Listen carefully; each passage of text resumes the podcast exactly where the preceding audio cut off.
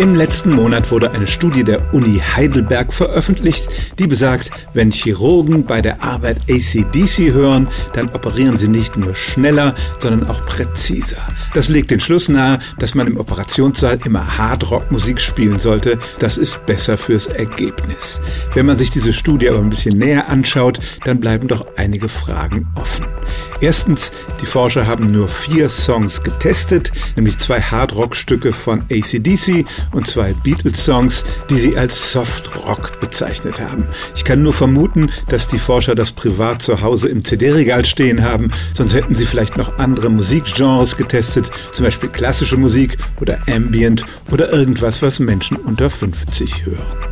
Bei beiden Musikarten verbesserte sich die Leistung der Chirurgen, bei Hardrock eher, wenn sie laut gespielt wurde, bei den Beatles bei mittlerer Lautstärke.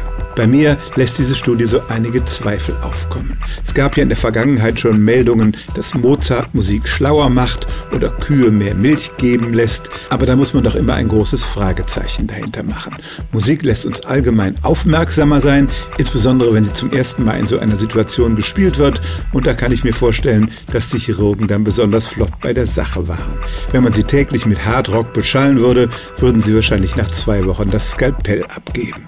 Also eine etwas dünne Studie, die natürlich sehr schlagzeilenträchtig ist. Ich habe meine Zweifel, ob die Musik der australischen Hardrock-Band Chirurgen wirklich besser operieren lässt.